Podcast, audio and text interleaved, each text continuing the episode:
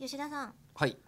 もう私なるべく口を挟まないように口を開かないようにしておくので、うん言いたいことは全部あの笹原さんに対する情報も全部今のうちにパッとパッとやってください笹原さんが言えていないのと「私黙ります」の一言で済むところをすげえ広げて言いましたよね今だ中って村もうさんね一生うん懸命食べなきゃいけ一生懸命ないのにうちの YKK なかなかねこう滑りが悪くてそう滑りが悪い時ローを塗るといいって言いますけど、はいはいはいあ何ですかえあの えじゃあえ今のでお気づきでしょう。ええお中村さ んは、ええ今いわゆるこうあのマグロがあの泳ぐのをやめてしまうと、死んでしまうというそようのなこと話も同じ毎回です出ますけれど出ますも、ね。うんうんでそのよく動く魚だとうん言ってるのに、うんその性交渉の時に女性が何もしないことをマグロって呼ぶのはなんでっていうのがほう気になるなっるほどていう話をずーっとし,、ね、してますよねあれ結局結論が出ないままでえすみませんすみません今あの要はそ冷のね凍マグロをその時には例えに出してるんだよって言うけれどももうちょっとごごめんなさいごめんなさいこれ会で話すかの内容は今ね聞こえてきて会話の内容自体も多少興味深くそして下世話だなって思ってるんですけど あのその興味深よしマネく下世話ージャーがいないなぞうんうんそうねあのね興味深く下世話な内容を話してるのは一体誰なのどこの誰なの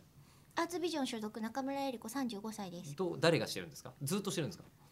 えどえういずうっこととずっとあのその冷凍マグロでなければなければおかしいって話をしてんのずっいとやそこじゃなくがてすごく疑問なんですよあ疑問疑問あーその回遊魚たちうんうんはうん生き物として扱ってるじゃないですか、回遊魚はそうですでねそれ生きているものうをん生きているもので例えるんだったらわかるんですけれども、うんなんでそこでうん食品に例えたのかがうんわからなくてその言葉を初めて使ったのは魚河岸の人とかだったんじゃないですかね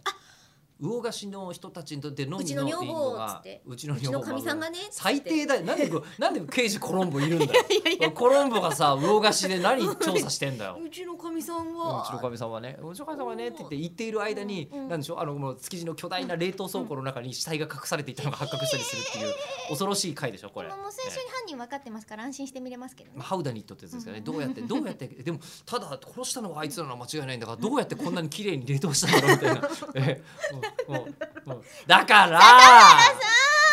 じゃあ口をつぐむって言ったのはあなたですよ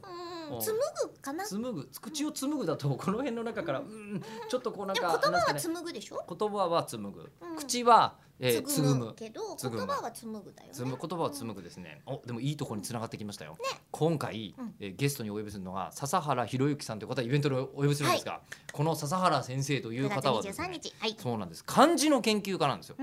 漢字の研究家で、多分今の「紡ぐ」とかいうのを、うんうんこの漢字を使う時は別の意味になるんですよみたいなことに対してのあ知見がめちゃめちゃある確かに笹原さんがだって紡ぐって糸だもんねそうねこれをねうん万難を排してきてくれるんですけど、どんなトラブルを抱えてるか今週もほら話が出てなかった今日もひどいもうちょっとだけもうちょっと引っ張こるのマグロ野郎いや逆じゃねえかな